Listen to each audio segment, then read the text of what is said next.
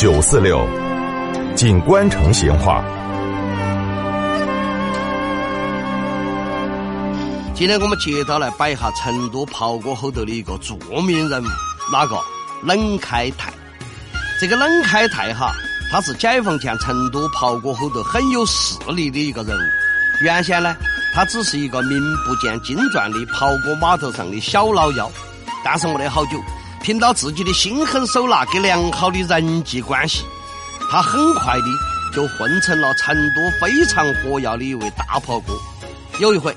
青帮头子邱白坦邀请这个冷开泰到上海去耍，这个冷开泰好明显的人哦，绝对的是眼观六路，耳听八方，会来事得很哦。那么到了十里洋场的青帮团伙后头，一样的如鱼得水，就得到了啥子杜月笙、黄金云这些人的赏识。当时汉口洪门帮的帮主杨青山也在上海，通过邱白滩的介绍嘛。这个冷开泰又结识了这个把持汉口的青帮头子了，还把关系勾兑得相当的不错。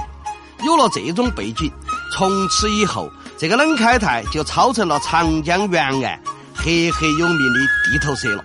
有一盘，那个刘湘从上海买了大批的这个枪支弹药进川，结果在路过万县的时候，这批枪支弹药嘛，就遭杨生的部下冒充土匪就抢起跑了。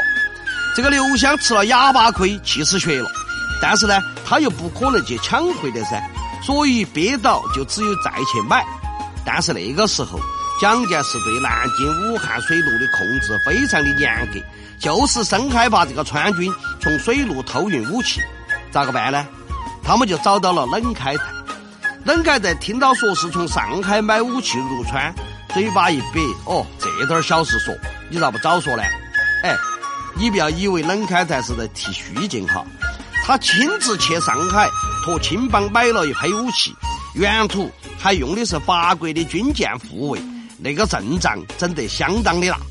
最后哈，通过汉口洪门帮杨庆山的疏通，大批的弹药平安的就到了重庆。刘湘简直想不到，一个袍哥居然手眼通天，把他都办不好的事情办了。就把这个冷开泰留到自己身边上了，他呢就先派冷开泰当了宜昌办事处的副处长，后头又升任四川航检处处长、四川善后督办公署的情报处长。